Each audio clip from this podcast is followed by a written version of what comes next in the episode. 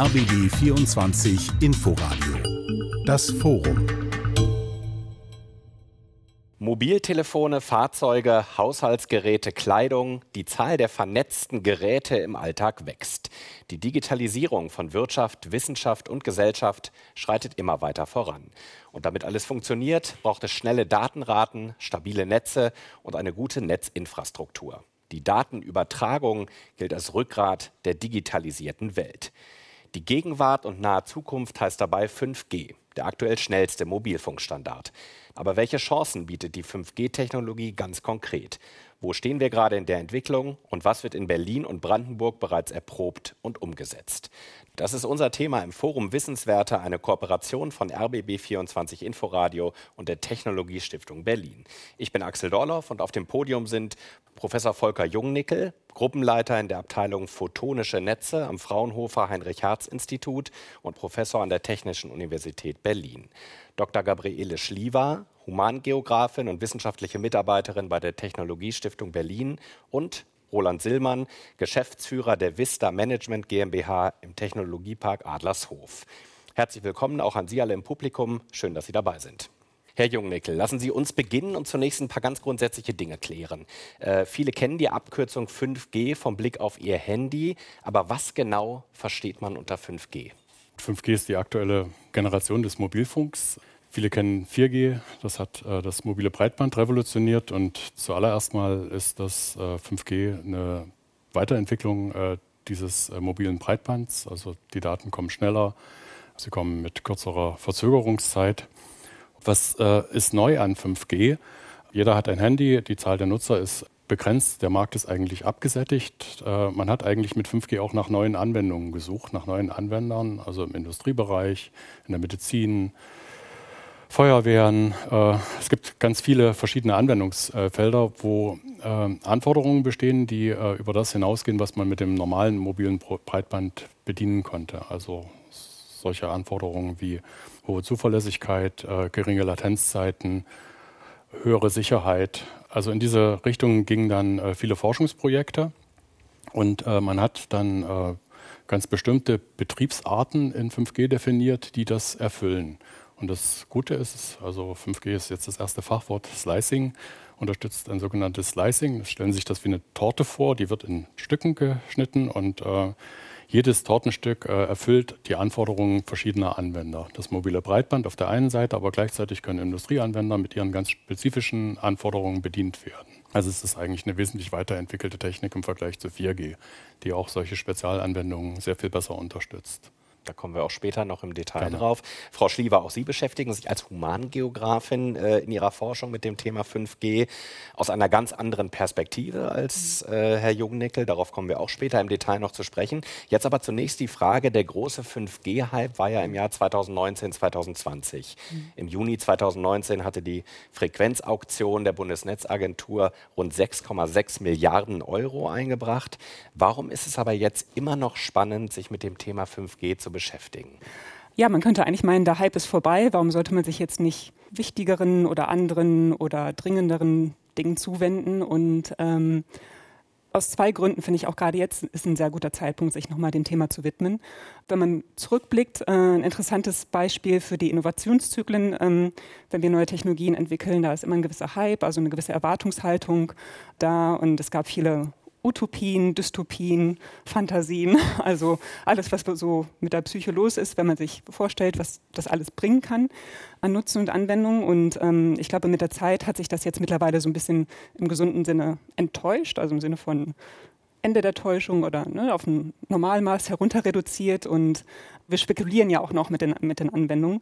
Aber ich glaube, es ist sehr gut, ähm, jetzt darüber zu sprechen, ja, wo sich das so ein bisschen beruhigt hat, weil auch um wirklich konkret arbeiten zu können, braucht man auch eine gewisse Ruhe, ähm, eine Gelassenheit und eine Distanz zum, äh, zum Subjekt. Und genau, ich glaube, das ist das eine.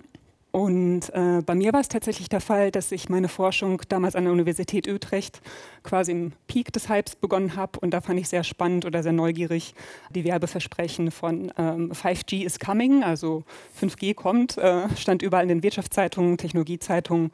Und das wirkte auf mich so ein bisschen allein von der Rhetorik wie etwas, das aus dem Nichts erscheint und worüber man eigentlich auch keine Gewalt drüber hat oder auch als würde die Digitalisierung so ein Eigenleben entwickeln. Und das hat mich gewissermaßen neugierig gemacht und ähm, ja, und seitdem forsche ich dazu und mittlerweile, und das ist, glaube ich, so der, der zweite Punkt, ja, finde ich es auch sehr spannend und ich finde, es gehört auch zum, zum Allgemeinwissen, zur Allgemeinbildung dazu. Wenn wir uns auf unserem Te Telefon, ich habe hier mein Smart-Telefon, momentan stehe ich noch LTE, wenn das rüber wechselt auf ähm, 5G irgendwann eventuell, ja, finde ich es, glaube ich, auch sehr wichtig, gewisses Grundwissen zu haben, was für Ressourcen, Infrastrukturen da wirklich reingehen, um das zu ermöglichen. So, Henrik hat ja vorhin gesagt, äh, es geht sehr viel Arbeit da rein, dass man gar nicht mehr spürt, was da überhaupt an Infrastrukturen, an Ressourcen mobilisiert wird, damit wir heutzutage den Mobilfunk haben, den wir haben. Und, und das verbindet sich dann auch mit dem Thema ähm, Generationswechsel, was ich auch sehr spannend finde. So, das Panel heißt heute Zukunft 5G, aber ich finde es dann auch immer spannend, genauso wie mit dem Hype-Cycle, einmal zurückzublicken, was denn so die, die anderen Generationen geleistet haben äh, und wie ja wirklich sehr lebensverändernd, wie sehr stark die unser Leben geprägt haben unsere Kommunikation geprägt haben. Also von 1G war noch analog, 2G war dann digital. Sie hören jetzt meine Stimme, das war der erste Nutzen, einfach eine Telefonie zustande zu bringen. Sprache zu übertragen. Also wenn ich das jetzt immer so einfach unterbrechen kann, 3G UMTS hat dann noch mehr ermöglicht, 4G noch mehr. Und dann LTE ist äh, Long-Term Evolution und da finde ich es dann halt auch spannend zu sehen, was sind halt wirklich die komplett anderen Nutzungen und Anwendungen, die wir, ähm, was ich sehr wichtig finde, auch sehr schnell wieder normalisieren. Also heutzutage kann sich, tragen wir einen Minicomputer mit uns und viele können sich gar nicht mehr vorstellen, das nicht mehr zu haben. Und das ist alles dank des Mobilfunks. Sie gucken ja auf 5G auch aus Sicht der Stadtforscherin. Mhm. Ähm, was kann denn 5G aus Ihrer Sicht da leisten? Oder konkreter gefragt, was bedeutet das für eine Stadt wie Berlin, mhm. wenn 5G weiterentwickelt wird? Ja, aus der Stadtforschungsperspektive ist es wirklich eine interessante Frage, weil ja, von der Stadtforschung interessiert man sich immer, wie verändern sich Städte über, ja, im Laufe der Zeit, warum ist das so und wie kann man das mitgestalten.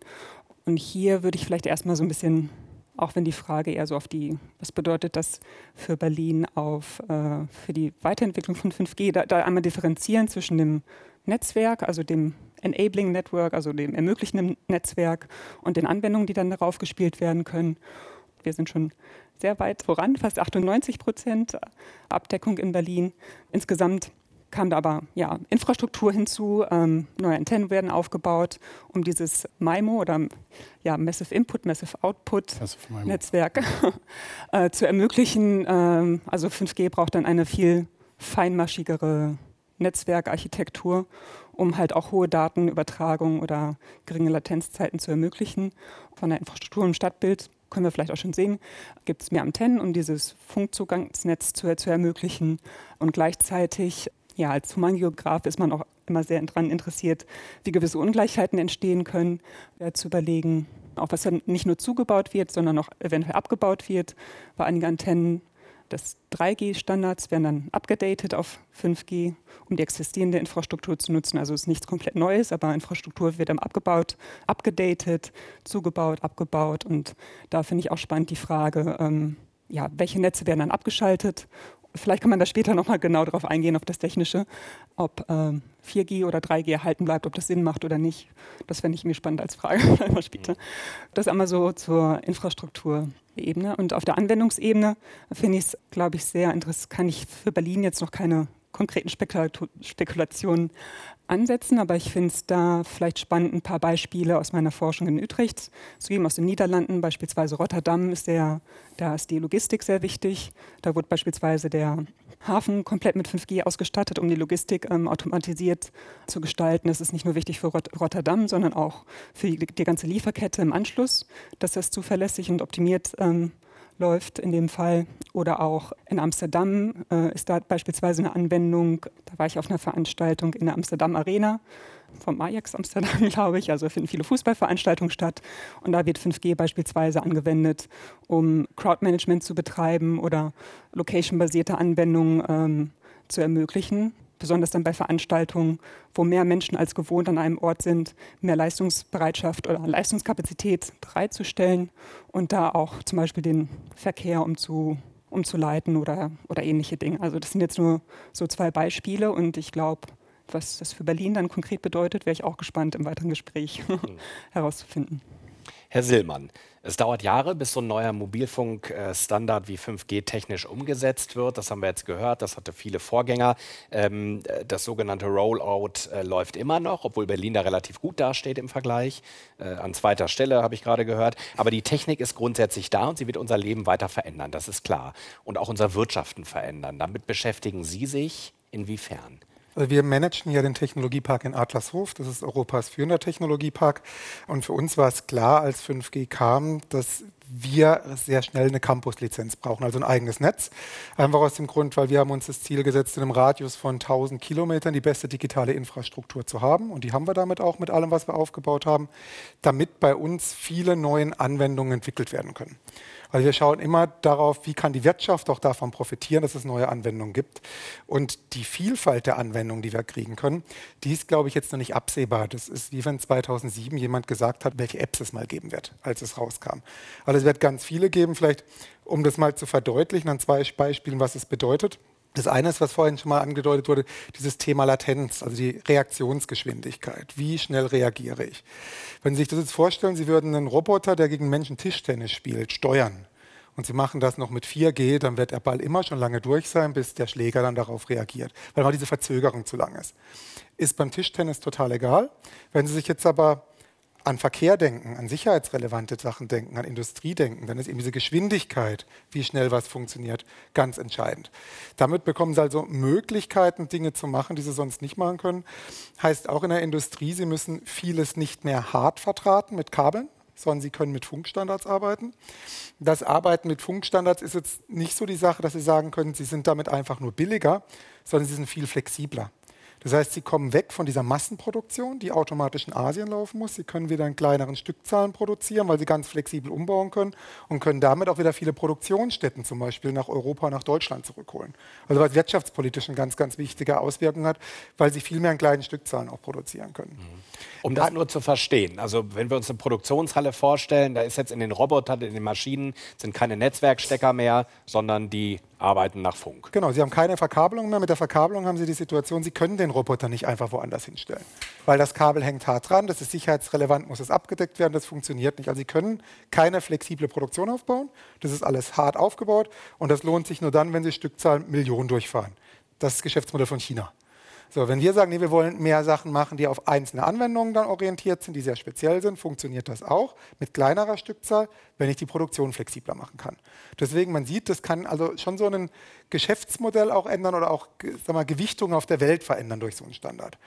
Ähnliches Beispiel, da geht es jetzt dann eben nicht um dieses Massenproduktion, Einzelproduktion, ist tatsächlich in diesem Bereich, wenn es um Gerätebau geht. Also wenn Sie zum Beispiel Geräte bauen, die Abwasser messen können, wie, ob das okay ist oder nicht. Oder ich nehme ein anderes Beispiel, was gerade sehr in aller Munde ist, ist, Sie entwickeln Wärmepumpen.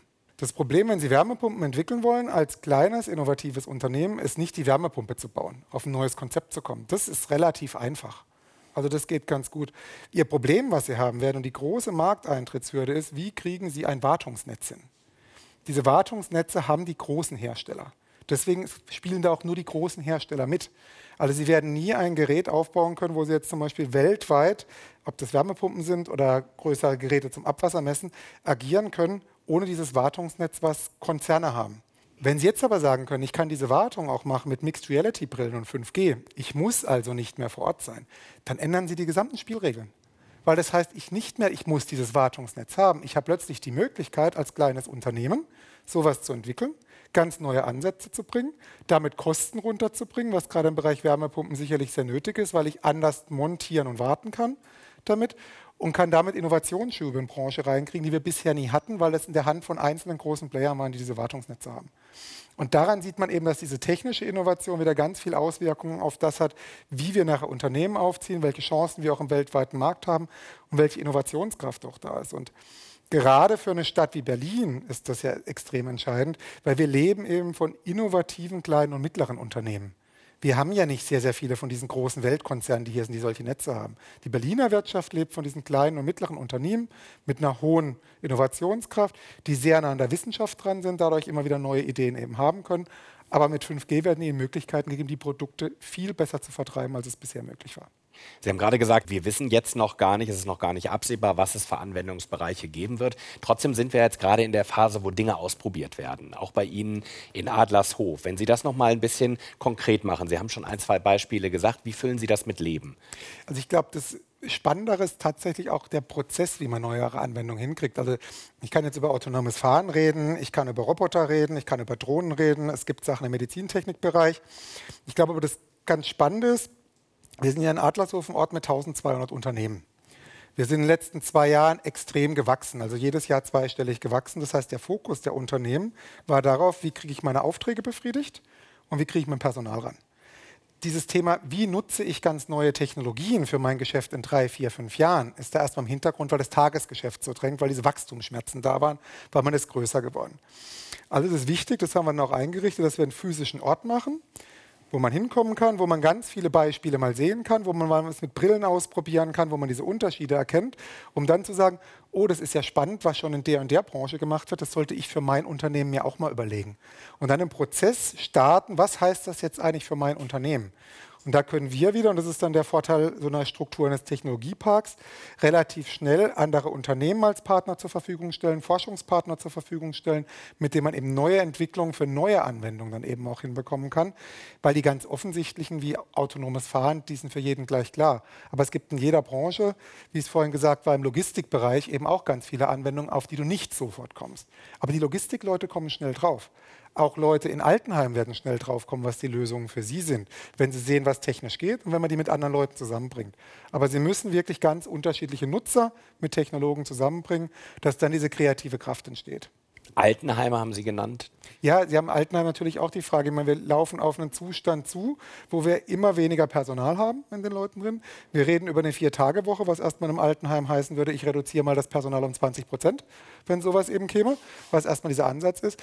Das wird ja nur gehen, wenn ich mit Technologie viele Arbeitsabläufe optimieren kann. Und da wird es ganz viele Arbeitsabläufe geben. Nur die Startups, die typischerweise in Berlin sowas entwickeln würden, die waren jetzt relativ selten in einem Altenheim und haben sich angeguckt, wie das Pflegepersonal genau arbeitet. Das heißt, die kennen das nicht. Wenn ich aber diese Leute zusammenbringe mit Startups, die sowas machen können, dann werden Lösungen rauskommen. Und ich glaube auch, dieses Zusammenbringen ist ein Riesenvorteil von einer Stadt wie Berlin. Ähm, wir sind es gewohnt, sehr meinungsoffen und tolerant miteinander umzugehen und zu argumentieren. Das ist nicht in allen Ländern so. Also Sie haben in ganz vielen Ländern kriegen Sie nie Widerspruch gegen die Lehre oder irgendwas. Wir haben diese Offenheit, diese Toleranz und können es damit wirklich schaffen, ganz neue Anwendungen hinzubekommen, die wirklich bedeutend sind, weil wir unterschiedliche Fähigkeiten zusammenbringen. Vielleicht eine der größten Stärken, die Sie in Berlin und Deutschland überhaupt haben.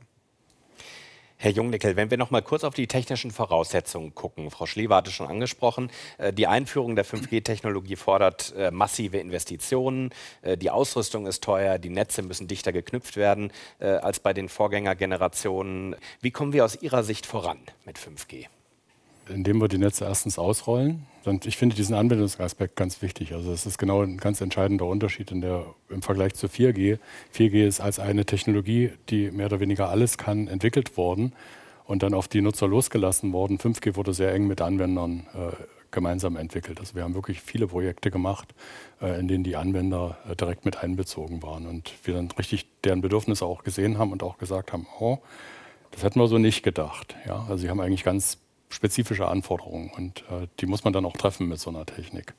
Was ist erforderlich? Naja, also ähm, höhere Datenrate bedeutet im Mobilfunk immer, dass ich die Zellen kleiner machen muss. Ja, also viel mehr Bandbreite werde ich nicht bekommen. Also es gibt vielleicht Faktor 2, 3, 4 mehr Spektrum in so einer neuen Generation, aber dann sind, die, sind auch die Zellen automatisch kleiner, weil die Frequenzen höher werden. Also wir müssen die Netze dichter machen. Und das war also eine der wichtigen ähm, Herausforderungen. Schon in 4G haben wir gemerkt, dass wir eigentlich eine Basisstation nur noch mit einer Glasfaser ankoppeln können. Also der Glasfaserausbau hinter dem Mobilfunk ähm, war eine ganz wichtige, ist ein ganz wichtiger Aspekt. Die Funklinks werden kürzer und die Glasfasern werden länger. Das kann man vielleicht so sagen. Ja, also das, mein Chef sagt immer, der Mobilfunk ist also 500 Meter Funkstrecke und dahinter also ein kilometerlanges Glasfasernetz. Das ist wirklich wichtig, dass also diese Basisstationen sehr gut angebunden werden. Und das ist nicht so einfach, weil äh, in Deutschland werden Infrastrukturen unter der Erde verlegt. Ja, anders als in, wenn Sie nach Südamerika kommen, sind die ganzen Laternen äh, hängen da voller Kabel. Ähm, auch das Internet ist da komplett im Freifeld verbaut. Äh, in Deutschland wird das unter die Erde gebracht. Und wenn Sie das machen wollen, müssen Sie die äh, Grundstückseigentümer mit in die Projekte einbinden. Also wir haben das zum Beispiel, wir haben so ein erstes Testnetz 5G Berlin aufgebaut in einem BMBF geförderten Projekt ODP 5G Plus, weil das sollte schon ein bisschen nach vorne gucken. Und das hat es auch gemacht, weil das nämlich wirklich Probleme gibt, die man gar nicht sieht. Ja, man möchte zum Beispiel solche Basisstationen verstecken, kaum sichtbar an Stellen installieren, wo sie halt eine gute Funkverbindung haben. Zum Beispiel auf einem Laternenmast, also auf der normalen Straßenbeleuchtung. Und das ist nicht so einfach, weil da müssen sie also aus einem Gebäude, wo sie vielleicht eine Netzanbindung haben oder aus einem grauen Kasten, durch die Straßen äh, bis äh, zu dieser ähm, Laterne gehen mit einer Glasfaser. Da brauchen Sie also Gebäudeeigentümer. Man muss mit der Stadt sehr gute Kontakte haben, braucht da wirklich gute Unterstützung in, in der Stadt, dass das also überhaupt erstmal diese Infrastruktur aufgebaut werden kann. Dann sollen die Antennen versteckt werden. Die Technik muss irgendwo hin. Also da sind in dem Projekt auch mit Unterstützung vom Berliner Senat Straßenmöbel entwickelt worden. Das ist eine Sitzbank, die ist bei uns vorm Haus. Ähm, da kann man sich hinsetzen, da kann, daneben kann man sich die Fahrräder ausborgen und da ist aber eigentlich die 5G-Technik versteckt. Ja, also solche Sachen werden sie wahrscheinlich, und ich hoffe, dass das beispielgebend war, oder es war beispielgebend, kann man glaube ich so sagen, das sozusagen ins ganz normale Leben integrieren, diese Funktechnik, weil kleinere Zellen haben auch noch viel weiterführende ähm, Auswirkungen. Also Sie verkürzen die Radiostrecke. Sie brauchen damit auch weniger Energie, um diese äh, Daten zu übertragen. Das ist also ein wichtiger Aspekt, um die ähm, Energieeffizienz zu erhöhen. Also mit der gleichen Energie viel mehr Daten übertragen zu können. Dazu müssen die Netze kleiner werden und sie müssen sich einfach in unsere ganz normale Gebäudeinfrastruktur äh, integrieren. Also das sind technologische Herausforderungen. Ich glaube, eine wichtige technologische Herausforderung war, Sie haben das schon gesagt, dieses Massive MIMO. Das ist technologisch gesehen ist das eine große Herausforderung gewesen. Können Sie das noch einmal erklären für die Hörerinnen und Hörer? Massive MIMO? Ja, also MIMO bedeutet Multiple Input, Multiple Output. Das heißt, ich habe sehr viele Antennen, die ich gleichzeitig bediene. Und man darf sich das vielleicht so vorstellen, man sendet ja wie ein, eine Strahlkeule in Richtung des Nutzers. Und das Schöne ist, ich kann also mehrere solche Strahlkeulen zu verschiedenen Nutzern gleichzeitig senden. Das heißt, indem ich das mache, indem ich äh, solche äh, Massive MIMO-Antennen auf die Dächer bringe, kann ich äh, deutlich mehr Nutzer gleichzeitig äh, unterstützen. Und auch die äh, Energieeffizienz, ich sende ja die Energie nur dorthin, wo ich sie wirklich brauche für den einzelnen Nutzer, wird viel besser, als wenn ich die im ganzen Raum verstreue. Das sind also ganz wichtige Sachen, die die Effizienz von so einem Netz erhöhen. Und nur so sind solche höheren Datenraten auch möglich. Auf der Technik gesehen ist das äh, eine Riesenherausforderung. Dieses MIMO ist ein ziemlich komplexes Verfahren. Also äh, ich sage den Studenten immer, man löst dort Gleichungssysteme in Echtzeit und zwar im äh, Nanosekundentakt werden da, gleich, werden da große Gleichungssysteme gelöst in der Basisstation drin. Das ist also sehr rechenaufwendig. Je mehr solche Antennenelemente Sie dort oben unterbringen, umso höher ist diese Komplexität dieser Berechnung. Sie brauchen also wirklich sehr leistungsfähige Rechentechnik hinter diesen, in diesen Basisstationen. Ein wichtiger Aspekt im Mobilfunk ist immer die Interferenz. Sie können jetzt vielleicht eine Basisstation irgendwo aufstellen, dann bedient die alle Nutzer und das ist, sieht alles sehr schön aus. Aber wir wollen ja eigentlich eine Flächendeckung erreichen. Das heißt, wir wollen wie so eine homogene Ausleuchtung haben. Und ähm, also Sie haben hier zwei Lampen und zwischen diesen Lampen, ähm, das Licht ist schön homogen, aber die Daten sind das nicht. Ja, also wenn Sie zwischen diese beiden Basisstationen gehen, treten Interferenzeffekte auf und die müssen koordiniert werden. Und dazu müssen diese Basisstationen über das Netzwerk miteinander kommunizieren und ähm, ihr Senden aufeinander abstimmen. Das sind auch sehr komplexe Verfahren, die dort ähm, eingesetzt werden. Die haben wir in Berlin auch zuerst ausprobiert, weltweit sogar. Das ist allerdings schon eine Weile her. Wird aber weiterhin äh, dran gearbeitet und das wird jetzt nach und nach auch in die Netze eingeführt, diese Interferenzkoordination. Dass man sozusagen, das Ziel ist eigentlich, sie laufen dort durch diese beiden Zellen durch und die Versorgung ist eigentlich homogen. Äh, sie merken gar nichts, dass sie zwischen zwei solchen Zellen äh, sich bewegen und da spricht man von Cellless, also zellenlosen Mobilfunknetzen. Das ist eine total spannende Technik dahinter, die ist aber auch komplex und die erfordert, dass diese Basisstationen über das Glasfasernetz mit einer äh, zentralen Einheit, die vielleicht irgendwo in äh, einer Vermittlungsstelle steht, koordiniert werden, sodass das Senden letztlich störungsfrei abläuft. Das sind wirklich große technische Herausforderungen. Dahinter diese Mobilfunkversorgung flächendeckend störungsverarmt zu machen. Die Zukunft mit der Funktechnik 5G. Das ist unser Thema im Forum Wissenswerte, eine Kooperation von RBB24 Inforadio und der Technologiestiftung Berlin. Ich bin Axel Dorloff und auf dem Podium sind Professor Volker Jungnickel, Gruppenleiter in der Abteilung Photonische Netze am Fraunhofer Heinrich-Hertz-Institut und Professor an der Technischen Universität Berlin. Dr. Gabriele Schliever, Humangeografin und wissenschaftliche Mitarbeiterin bei der Technologiestiftung Berlin und Roland Sillmann, Geschäftsführer der Vista Management Management GmbH im Technologiepark Adlershof. Herr Sillmann, wenn wir noch mal zu den Anwendungen von 5G kommen, und zwar wie wir vielleicht künftig Sport gucken, auch das könnte sich komplett verändern. Ja, das kann sich auch komplett verändern. Also dadurch, dass wir eben viel mehr Sensoren zusammenbringen können, das in Echtzeit, können Sie eben, das ist in den USA auch schon mal gemacht worden, können Sie dann zum Beispiel sagen, beim Footballspiel drücken Sie auf den Knopf und plötzlich sehen Sie wirklich, wie Tom Brady gerade dasteht, was der sieht und welchen Ball der wirft. Also Sie sehen in Echtzeit, wie alle auf Sie zukommen, Sie sehen, was für Möglichkeiten hat, wo er hinspielt. Das wird auch bewirken, dass manche Sportarten, die heute vielleicht noch gar nicht populär sind, aber sehr interessant werden. Also ich kann mir vorstellen, dass Skispringen, wenn Sie es aus der Springerperspektive sehen, einen ganz anderen Effekt hat als das, was sie momentan haben. Eishockey, was so viel zu schnell ist, wird dann wahrscheinlich auch mal dann plötzlich ganz spannend werden. Heißt aber auch in solchen Systemen, und das können sie auf viele andere Systeme auch übertragen, werden sie ganz anders trainieren können. Weil sie können viel mehr lernen und analysieren, was passiert ist. Und das, was Sie jetzt natürlich im Sport wieder sagen können, da ist es vielleicht noch nicht ganz so entscheidend, können Sie ja auch machen, wenn Sie jetzt Einsätze in der Feuerwehr trainieren dass Sie wirklich sagen können, Sie können das mal alles mit betrachten, was in Echtzeit passiert und wie dann kommt. Das können Sie bei der Polizei machen, also das können Sie auch da wieder bei vielen Gruppen machen, weil Sie plötzlich ganz, ganz viele verschiedene Sensoren zusammenbringen können, das in Echtzeit kombinieren und damit auch nachher andere Entscheidungsmodelle aufbauen können. Das ist ähm, alles schön und gut. Äh, künstliche Intelligenz, äh, computergesteuerte Operationen in der Medizin, das, was Sie jetzt genannt haben. Trotzdem hört man ja auch immer wieder mal Stimmen, äh, der normale Nutzer braucht doch eigentlich kein 5G. Mhm. Was sagen Sie denen? Da sage ich das auch mal, hieß, der normale Nutzer braucht ja keinen Computer. Also das ist, glaube ich, immer so, dass immer wenn neue Technologien kommen, haben sie erstmal einen Großteil der Menschen, die das nicht anwenden will, weil der findet eigentlich ja diesen Status, wie er ist, ganz gut. Es gibt ja diese verschiedenen Biases, die Menschen im Kopf haben und einer ist eben dieser Bewahrer-Bias, der ist da. Deswegen wird es immer so sein, dass Sie am Anfang Pioniere brauchen, die solche Sachen einführen. Nach und nach wird deutlich, welchen Luxus oder welchen Vorteil Sie dadurch bekommen. Und dann werden auch ganz viele andere das mitmachen.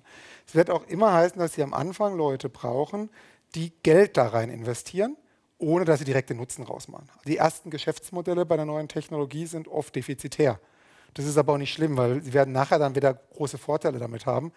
Oder wenn Sie sich jetzt angucken in einer Stadt wie Berlin, wo dann eben der Senat sagt, ja, da müssen wir da rein investieren, um diese Rahmenbedingungen zu schaffen, dass was entsteht. Oder wir als Landesgesellschaft haben es ja auch gemacht, dieses Campusnetz dann eben eigenfinanziert aufgebaut, damit alle Firmen das ausprobieren können, alle Forschenden das ausprobieren können, um damit dann eben neue Dinge zu entwickeln. Frau Schliever, Sie gucken ja als Stadtforscherin auch auf das Nutzerverhalten, also mhm. konkret auf die Frage, wie gehen Stadtbewohner mit der technologischen Entwicklung mhm. um?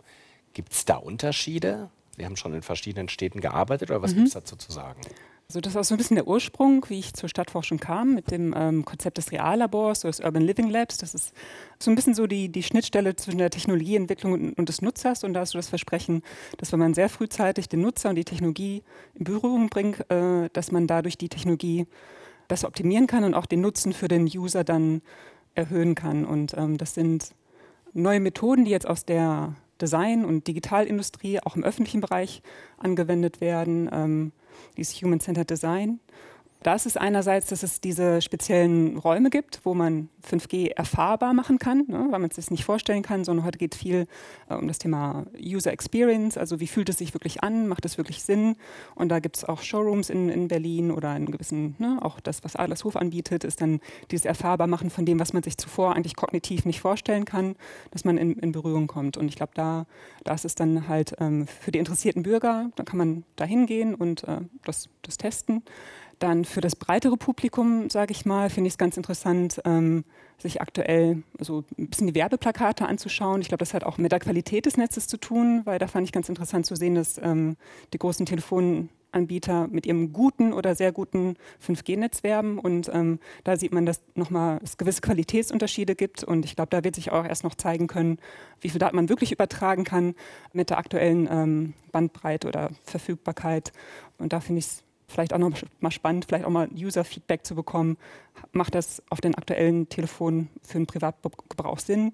Das wird sich auch noch zeigen lassen. Ich glaube, es gibt teilweise viele Optimisten, Pessimisten und ich finde, ähm, gerade wenn wir an diesem Zeitpunkt sind, wo man die Technologie neu einführt, ähm, ist es, glaube ich, auch nochmal wichtig, nicht nur über die Generation der Technologie nachzudenken, sondern auch, vielleicht würde ich da einmal Bezug nehmen auf, auf ein paar Anwendungsbeispiele, die Herr Silmann vorhin genannt hat, äh, beispielsweise im Altenheim.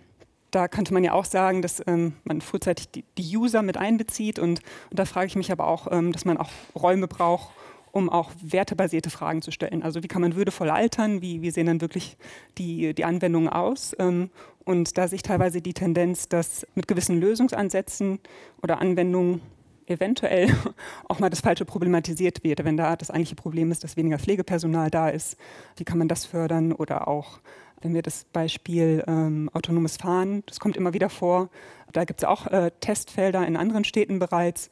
Also wie wird sich das überhaupt anfühlen, wenn jetzt jemand, der autonome Autos auf die Straße lässt, für mich als Passant, äh, kann ich dem wirklich vertrauen, äh, dass dieser Algorithmus, der da ist, wirklich besser lernt als jemand, der Auto fährt und wie viel Autonomie gibt man dann der Technologie und auch Verantwortung, äh, wie viel gibt man da über. Und ähm, ja, deswegen halte ich auch das Beispiel autonomes Fahren aktuell noch ein bisschen für eine gewisse technologische Fantasie und dass da die Investitionen eigentlich besser in den öffentlichen Verkehr oder ins Rad, ja, in Radferien investiert werden können. Mhm. Da würde ich mir einfach ein paar mehr Foren wünschen, wie man dann halt wirklich auf unterschiedlicher Ebene über die Anwendung konkret auch aus Bürgerperspektive ähm, äh, sprechen kann und das halt auch Raum findet, diesen Austausch zu haben. Herr Silmann, Sie wollten gerade einen Punkt machen. Ja, vielleicht nochmal dieses Thema, wirklich die Frage, sollte es angewendet werden oder nicht? Oder mhm. was haben auch Unternehmen davon? Also wenn Sie jetzt mal diese Szenarien durchspielen, sagen wir mal, Sie sind ein Maschinenbauunternehmen. Und jetzt gehen wir mal davon aus, als ein Beispiel, im Maschinenbau wird es sich nicht durchsetzen. Es wird nichts geben. Sie haben sich nicht damit beschäftigt, alles gut. Sie haben sich nicht beschäftigt, die anderen auch nicht, ist nichts passiert. Jetzt machen Sie das Beispiel, Sie haben sich damit beschäftigt, setzt sich trotzdem nicht durch. Ja, dann haben Sie ein bisschen Geld verbrannt, weil Sie haben sich damit beschäftigt und es kam nicht. Das absolut Schlimmste, was Ihnen passieren kann, ist, das setzt sich durch und Sie haben sich nicht damit beschäftigt. Dann ist nämlich Ihre Firma weg und die ganzen Arbeitsplätze sind weg. Das ist dann die Konsequenz, was passiert. Also es ist wie, sogar wenn Sie skeptisch sind dafür, also ich gehe nicht davon aus, dass ich mit dem Auto gegen Baum fahre, aber ich schnall mich an.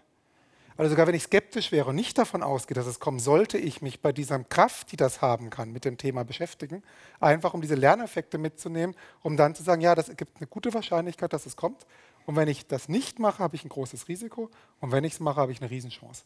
Und deswegen, auch wenn manche noch skeptisch sind, das hat ein großes Potenzial. Und deswegen würde ich mal allen Unternehmen empfehlen, sich damit zu beschäftigen.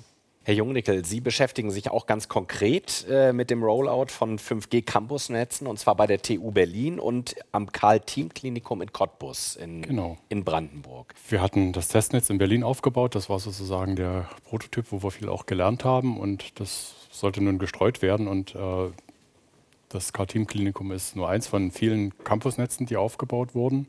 Also vielleicht das mal vorausschickend zu sagen, also Deutschland hat sich eine da eine tolle Position gebracht mit diesen Campusnetzen. Ähm, wir haben als erstes Land auch weltweit einen Frequenzbereich dafür freigegeben, den ähm, sich zum Beispiel Firmen auf ihrem Firmengelände können äh, eine Spektrumslizenz erwerben, so ähnlich wie die Deutsche Telekom das für ganz Deutschland hat, können sie das auf ihrem eigenen Grundstück machen.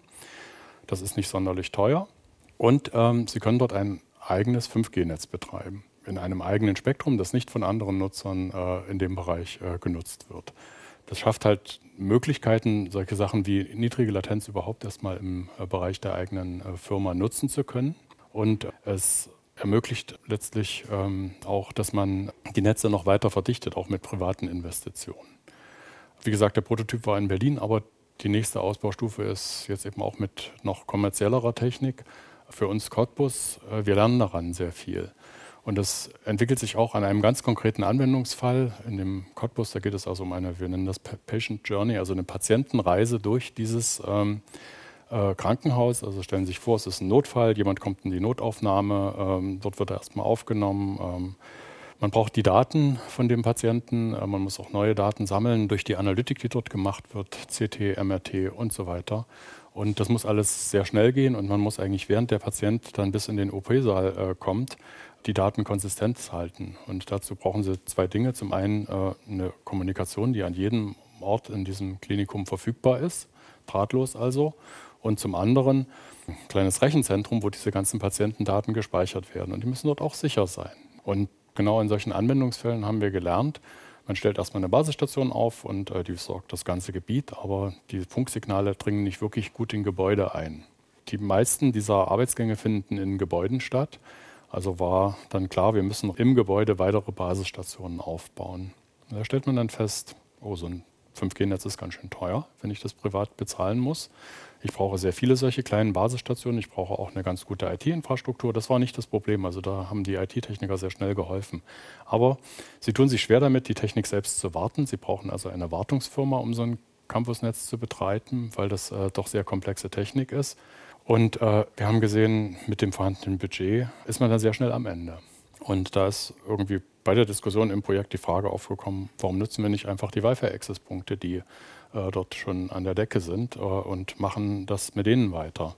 Da gibt es wieder technische Probleme. Sie arbeiten im Mobilfunk in einem lizenzierten Spektrum. Also Sie haben wirklich diese 100 Megahertz von diesem ähm, Campus-Netzwerk, die sind äh, exklusiv. Im äh, Bereich Wi-Fi sind im gleichen Spektrum, das nennt sich ISM-Band, also Industrie, Science, Medical, sind andere Anwender unterwegs. Da kann praktisch jeder Nutzer in diesem gleichen Spektrum ähm, auf das Spektrum zugreifen und das macht diese Wi-Fi-Netze unzuverlässig. Wir haben dann jetzt ein neues Projekt aufgesetzt äh, mit der Aufgabe, Wi-Fi oder überhaupt also die Gebäudenetze zuverlässiger zu machen. Ja, also wie geht man das an? Das ist eine spannende Forschungsfrage. Wie kann ich unter der Randbedingung, dass dort noch andere Nutzer aktiv sind, trotzdem ein zuverlässiges Netz aufbauen? Und vielleicht muss ich auch noch dazu sagen, also in Gebäuden werden weltweit 80 Prozent der Daten generiert und auch konsumiert, die im Internet verwendet werden. Und ähm, ein großer Teil davon drahtlos, drahtlos über Wi-Fi. Und dahinter gibt es eine Infrastruktur, die äh, über Ethernet-Netze oder Sie können Ihre Stromleitungen verwenden, um äh, das also an den richtigen Ort zu bringen, diese Daten.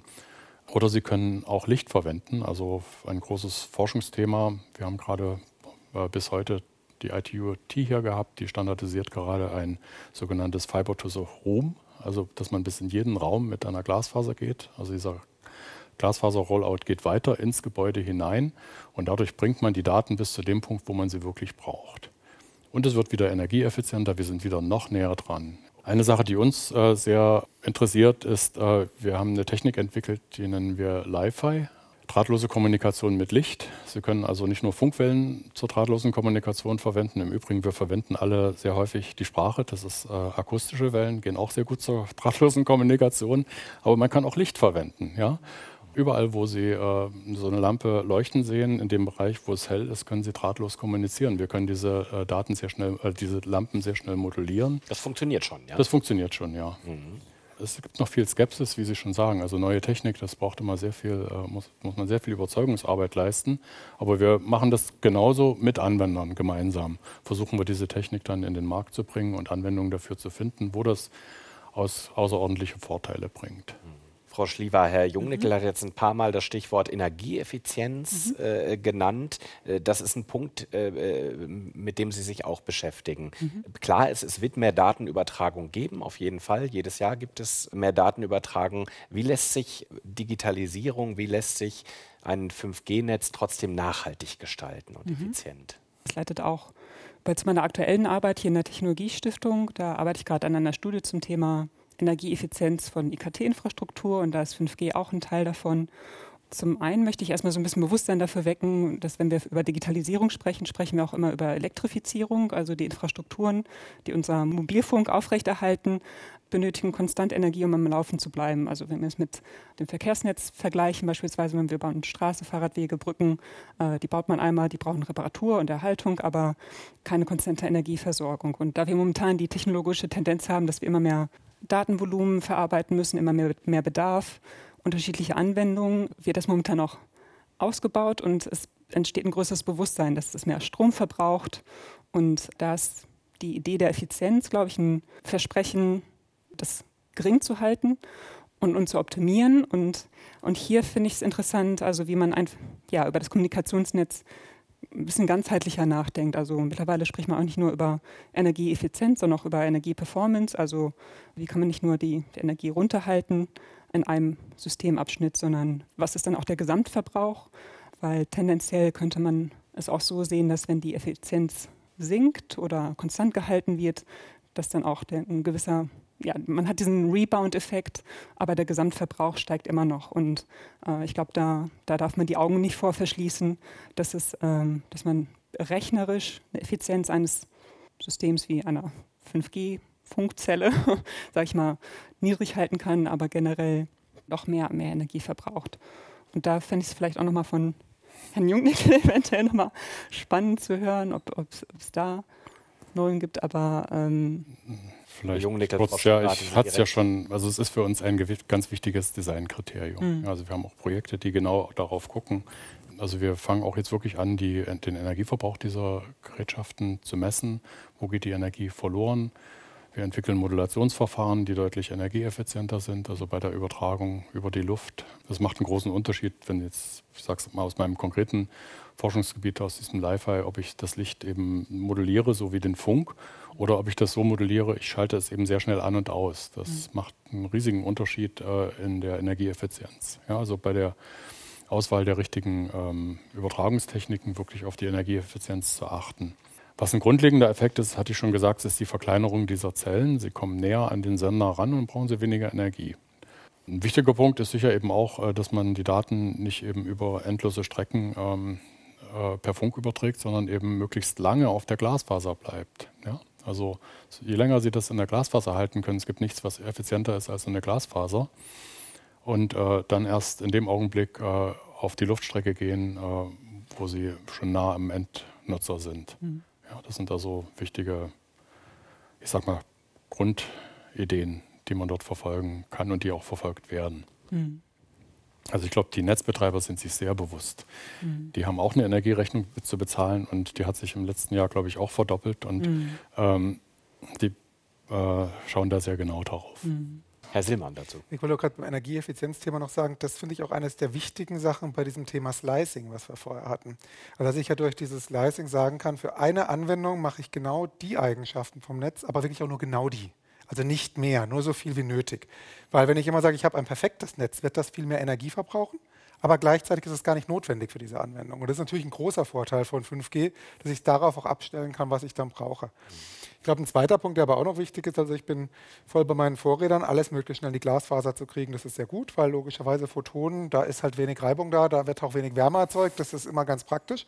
Äh, wir müssen uns aber, glaube ich, auch überlegen, ob wir Rechenzentren grundsätzlich von einer Doktrin ganz anders denken müssen. Also momentan dimensionieren wir Rechenzentrum anhand dessen, was an Daten da aufschlägt.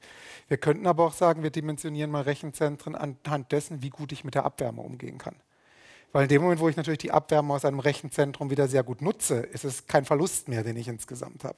Das ist nur eine andere Dimensionsgröße, was momentan noch groß nicht gemacht wird, weil wir immer noch eher datenmäßig denken. Und eigentlich kann ich die Daten in Glasfaser deutlich verlustfreier transportieren, als Abwärme versuchen, an irgendeinen anderen Punkt zu kriegen. Da habe ich ganz viele Sachen dran.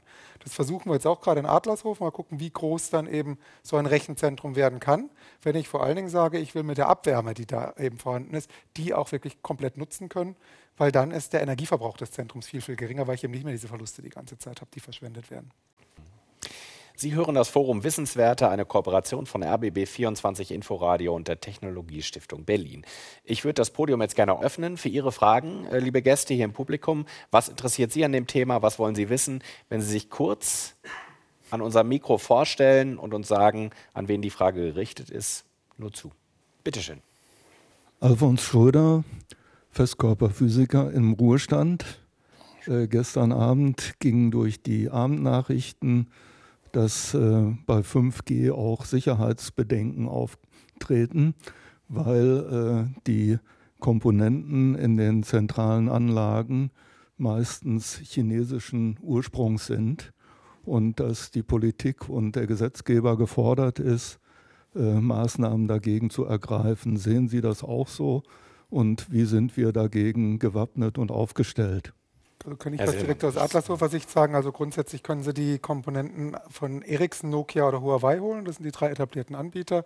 Wir haben ganz klar auf alle Sachen von Huawei verzichtet. Also wir haben zu 100 Prozent eben nur Ericsson und Nokia genommen. Dass es dann eben drin ist. Das war zwar ein Stück teurer, aber das war uns das dann eben wert.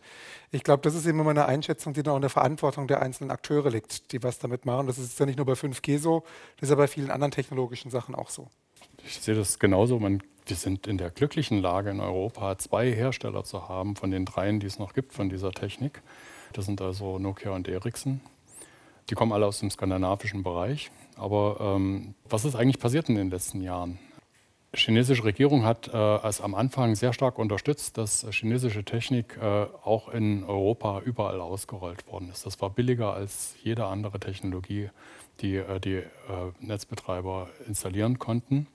Wenn ich jetzt auf Konferenzen gehe, wenn ich äh, Journals lese, die Chinesen sind einfach technologisch sehr weit vorn. Also es fällt schwer, dadurch, dass sie so eine große Marktmacht aufgebaut haben, äh, ihnen noch zu folgen. Das muss man ehrlich sagen, das ist so gekommen. Auch vielleicht ein Versäumnis der Politik gewesen äh, in den letzten Jahren. Und ich denke auch, dass man vielleicht wieder verstärkt in die heimische Forschung investiert. Und das passiert ja auch. Es werden Chipfabriken gefördert. Äh, also ich denke, die Politik tut schon einiges dafür, äh, dass wir dieses Know-how, was wir hier in Europa wirklich zweifellos haben und wo es auch viele engagierte Ingenieure gibt, äh, eben auch wieder in Produkte und eigenständige Technik eben umsetzt. Vielleicht noch ein technischer Hintergrund ist, also ich glaube, dass die Netzbetreiber es vermeiden, äh, im sogenannten Kernnetz überhaupt chinesische Technik einzusetzen. Ja? Also an den Basisstationen oben auf dem Dach, das, die sind, da laufen nur die beiden unteren Schichten, also der Physical Layer und der Mac Layer von dem ähm, äh, Kommunikationssystem. Ähm, da sind, äh, wird wohl auch chinesische Technik noch äh, eingesetzt. Aber ich sage mal, die Daten müssen alle durch dieses Kernnetz durch und da äh, wird doch verstärkt auf andere Technik gesetzt. Noch weitere Fragen? Bitte schön, nochmal. Ja, stehen hinter der 5G-Technologie auch äh, ethische Fragen. Also sowas wie ähm, die Verseuchung mit äh, Strahlen und so weiter. Gibt es da immer noch wachsende Pro Proteste in der Bürgerschaft? Oder äh, ist man heute so weit, dass man das gar nicht mehr als Problem auffasst? Wer möchte darauf antworten? Ist eine schwierige Frage. Also Sie sind Physiker, ich bin auch Physiker, kann ich dazu sagen. Ich habe auch in der Festkörperspektroskopie promoviert. Ich habe einen Workshop gemacht, da habe ich also einen Professor Glaser von der Humboldt-Universität, der müsste mittlerweile emeritiert sein, eingeladen. Der hat also umfangreiche Untersuchungen gemacht. Und er hat uns äh, damals eigentlich ziemlich deutlich vor Augen geführt, man müsste die Funkstrahlung noch mindestens zwei Größenordnungen äh, stärker machen, intensiv, intensiver machen, damit man überhaupt messbare Änderungen an Zellen äh, nachweisen kann. Und das deckt sich ziemlich genau mit äh, Aussagen, die es äh, zu dem Gebiet auch gibt, dass also bisher keine, kein kausaler Zusammenhang zwischen Funkstrahlung und ähm, der Schädigung äh, des menschlichen Gewebes der Gesundheit nachweisbar ist. Das heißt nicht, dass es den nicht gibt, er ist nicht bekannt. Ja, also es ist also so eine Art Metaphysik, die da betrieben wird. Also man kann das nicht wirklich nachweisen. Was es gibt, sind äh, statistische Vergleiche. Sie können das statistische Jahrbuch hernehmen und Korrelationen zwischen Messwert A und Messwert B herstellen und dann sehen Sie, da gibt es irgendwie, äh, einen, scheint es einen Zusammenhang zu geben, aber die ursächliche Wirkung ist also nicht bekannt. Also es gibt in Schweden solche Beispiele, gibt es einen Professor, der das äh, äh, verkündet hat, dass also mit dem Einschalten dieser Mobilfunkgeneration entsprechende Krankheitsfälle stärker aufgetreten sind. Der Wirkungszusammenhang ist vollkommen unklar. Also das ist der aktuelle Stand. Stand heute, äh, was die Wissenschaft sagt, äh, es gibt keinen, keinen ähm, Zusammenhang. Aber indem wir näher an diese Basisstationen herangehen, also die Zellen immer kleiner machen, habe ich vorhin schon gesagt, also können wir auch ähm, das immer weiter ausschließen, dass dort eine Schädigung auftritt. Und man kann, wie gesagt, das mache ich mal wieder ein bisschen Werbung für Licht. Also Licht ist auch ein drahtloses Medium und für manche Sachen auch gut geeignet, zum Beispiel in der Glasfaser. Es gibt nichts, was energieeffizienter ist. Gut, dann sage ich vielen Dank. Herzlichen Dank an das Podium vor allem, Professor Volker Jungnickel, Gruppenleiter in der Abteilung Photonische Netze am Fraunhofer Heinrich-Hertz-Institut und Professor an der Technischen Universität Berlin, Dr. Gabriele Schliever, Humangeografin und wissenschaftliche Mitarbeiterin bei der Technologiestiftung Berlin und Roland Sillmann, Geschäftsführer der Vista Management GmbH im Technologiepark Adlershof. Das war das Forum Wissenswerte, eine Kooperation von RBB24 Inforadio und der Technologiestiftung Berlin. Thema die Zukunft mit 5G, wo wir stehen, was noch kommt und wie es unsere Gesellschaft verändern wird. Unsere Diskussion können Sie nachhören in der ARD Audiothek. Ich bin Axel Dorloff und sage Danke fürs Zuhören. RBB 24 Inforadio vom Rundfunk Berlin-Brandenburg.